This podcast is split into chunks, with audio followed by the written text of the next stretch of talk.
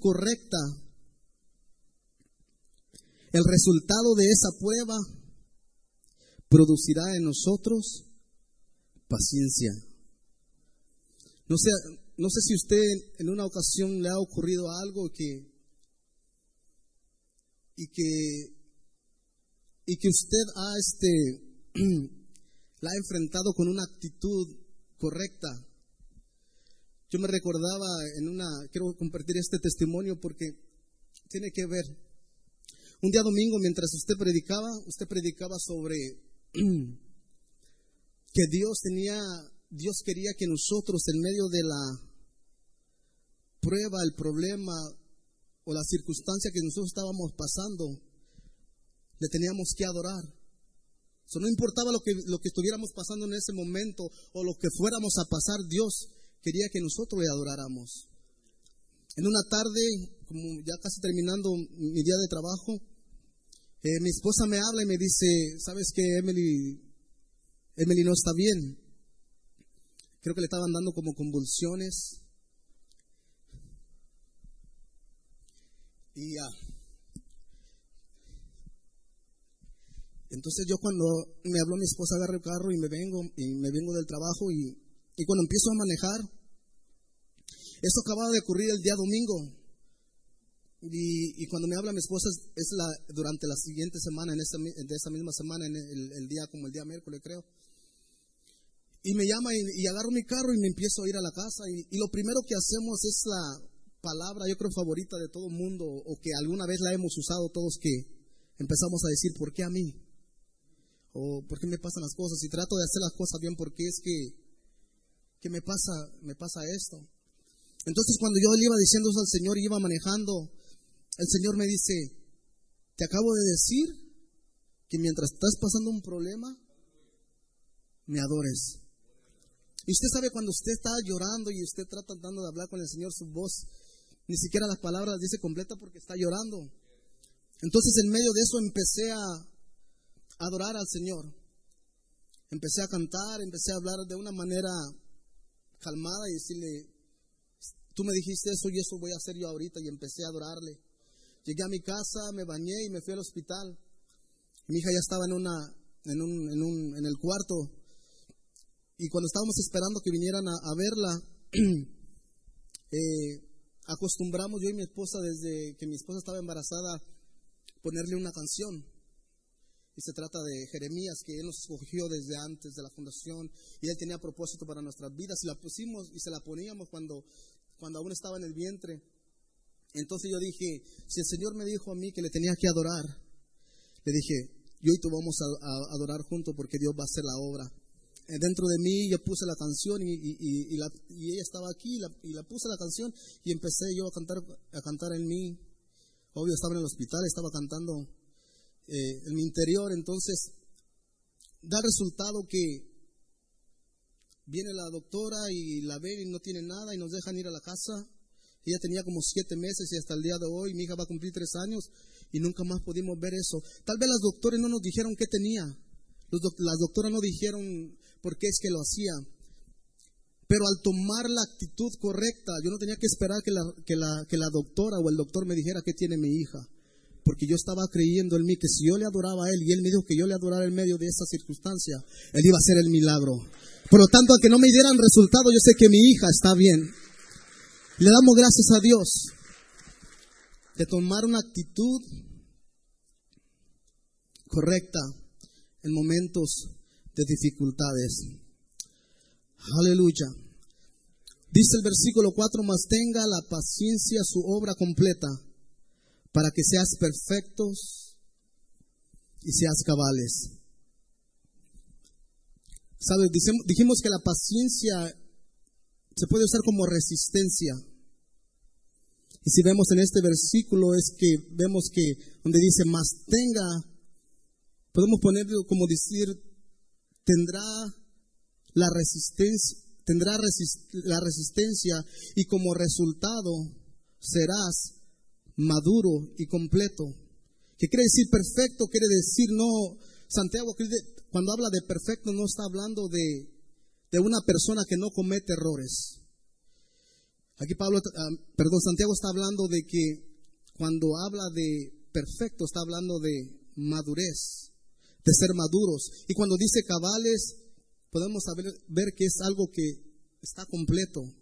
Por lo tanto, tendrá resistencia y como resultado serás maduro y serás completo. Yo te pregunto hoy, cada vez que llega la prueba a tu vida, si lo que haces es correr, evadir, esconderte, ¿podrás tú madurar? Será imposible. Será imposible madurar porque si lo, cuando viene la prueba lo único que queremos hacer, no quiero saber nada de eso. Y a veces la crisis o la prueba, la, la crisis, la prueba, la dificultad, el dolor, la traición, la pérdida, son la oportunidad que Dios nos da para que nosotros confiemos en Él y dependamos de Él. Para ser maduros y para ser completos. Y si alguno de nosotros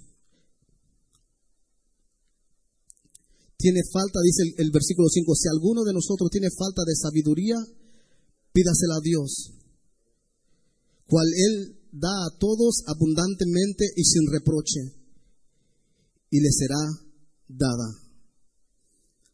Cuando nosotros, aquí Santiago le está diciendo, cuando, cuando se encuentren en dificultades, en problemas, no busquen ayuda en otro lugar. No busquen ayuda en el ser humano. No traten de averiguar qué es lo que está pasando en su humanidad, sino aquí le está diciendo, vayan a Dios, que Él sin reproche les va a decir por qué está haciendo las cosas. Y si no nos dijere, nos dará la sabiduría para poder soportar y poder pasar lo que estamos pasando. Se da cuenta que unas veces podemos preguntarle y tenemos respuesta. Oh, por eso es que pasó esto. Pero hay algunas veces que no tendríamos respuesta. Y solamente tenemos que confiar en Él y Él nos dará la capacidad, la sabiduría para poder pasar ese problema. Santiago les dice, cuando se sientan así, vayan y pregúntenle a Él, que sin reproche Él nos dará a saber las cosas que necesitamos saber y nos dará la sabiduría para pasar esa prueba. Sabiduría es cómo hacer las cosas, cuándo hacer las cosas, dónde hacerlas y por qué hacerlas. Esa es la sabiduría de la que está hablando aquí Santiago. Pero dice, pero pida con fe, no dudando nada, porque el que duda es semejante a la onda del mar, que es arrastrada de un lado para otra por el viento. No penséis, no piense pues, quien tal haga que recibirá cosa alguna del Señor. Porque el hombre de doble ánimo es inconstante en todos sus caminos. Aquí Santiago les está diciendo que pidan, que pidan sin dudar,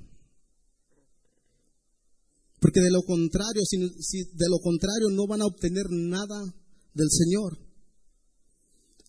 ¿Sabe? Cuando nosotros, aquí en esta carta lo que nos está enseñando es que si nosotros venimos al Señor y, y le pedimos con sin que nosotros dudemos, vamos a poder ver la mano de Dios en nuestras vidas. Vamos a poder ver que Dios obra en nuestras vidas.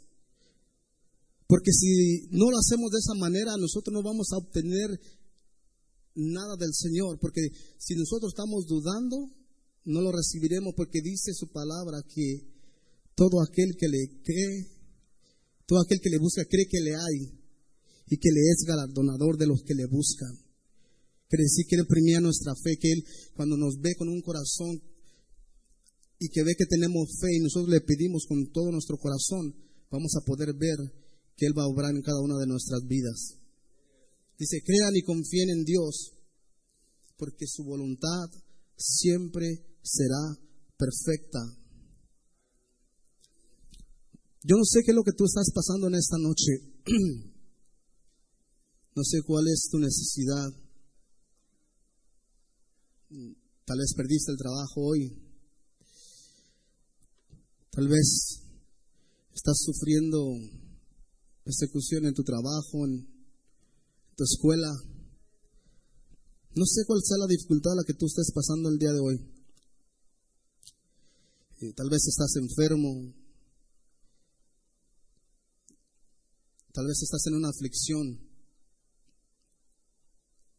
Pero déjeme decirle que entre más pronto nosotros reconozcamos que detrás de esa prueba hay un propósito de Dios para nuestras vidas que nos hará completos y maduros. Más pronto Dios nos va a sacar de ese problema. Yo recuerdo bien que en uno de los de los problemas que más que más dolor han causado en, en mi vida como, como creyente, tal vez algunos seis años, eh, era, era un, una prueba que había venido a, a mi fe. Eh, había visto obrar al Señor en muchas maneras. Eh, tenía el, el conocimiento, tal vez, sí, el conocimiento de que, de que Dios hacía milagros, de que Dios se movía de una manera especial. Pude experimentar muchas veces cómo Dios se movía en, en mi vida. Un día estaba, estaba en mi casa, estaba en la recámara de arriba y me recuerdo que una de las primeras experiencias que tuve con el Señor fue que, estaba, tenía un, usted sabe cuando usted tiene, como cuando tiene usted dolor y tiene carga y, y es un sentimiento que a veces no lo puede usted descifrar. Y me recuerdo que ese día estaba lloviendo y, y, y, no pude ir a trabajar. Y me recuerdo entrar al cuarto y cuando entro a mi cuarto el Señor me dice, vete al templo y adórame, me dice así el Señor. Y yo me recuerdo que salgo de mi casa lloviendo y agarro, agarro mi carro y me voy al templo. Y cuando yo piso literalmente la entrada del templo, porque teníamos una cocina así y la entrada principal estaba por allá. Y cuando yo entro al contrario de allí, yo me paro allí en esa, en esa parte de allí, pastor. Y cuando, cuando yo me paro allí, el Señor me toca y me pone a llorar como un niño.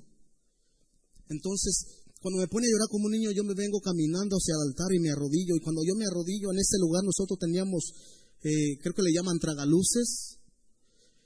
Y cuando, y cuando yo estaba, yo, yo estaba adorando al Señor y empezó a llover tan fuerte, tan fuerte, y me dijo el Señor, así como se escucha la lluvia, así va a ser mi bendición sobre tu vida.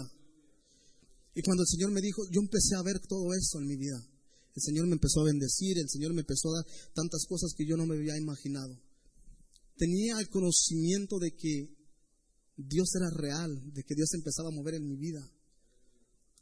Entonces cuando yo, yo tenía ese, e, ese conocimiento de que Dios real y, era, y podía hacer milagros, cuando llega ese golpe a mi vida, yo me encuentro, eh, igualmente me encuentro en, mi recámara y yo le digo al Señor, Señor, eh, me siento de esta manera me siento dolorido, me siento traicionado y me siento lastimado, pero yo no puedo estar así. ¿Por qué, le dije yo al Señor que yo no podía estar así? Porque mi familia me necesitaba, yo no podía estar lastimada como mi familia. Yo estaba como mi familia pasando por lo mismo, yo estaba lastimado, yo no podía ayudar a alguien que estaba lastimado. Entonces yo le dije al Señor, yo te he visto obrar en mi vida, yo pienso, y si tú lo hiciste ayer, lo puedes hacer a hoy. Y cuando yo le dije, quítame esta carga que yo siento en mí, para yo poder ayudar a mi familia. Literalmente cuando yo me arrodillo, el, el Señor me quita esa carga de mí. Y yo me levanto y me siento con una paz que nunca había experimentado. Es decir, que no sé cuál es el problema que tú estás pasando el día de hoy. Pero yo te vengo a decir en esta noche que Dios es real, que Dios es poderoso. Y cuando venimos y le decimos, Señor, yo no sé qué es lo que tú quieras hacer con mi vida. Yo no sé qué es lo que tú vas a hacer con mi vida, pero detrás de eso yo sé que hay un propósito que tú me vas a hacer maduro y que tú me vas a hacer completo. Y eso es para ti, para toda la gloria y toda la honra es para ti.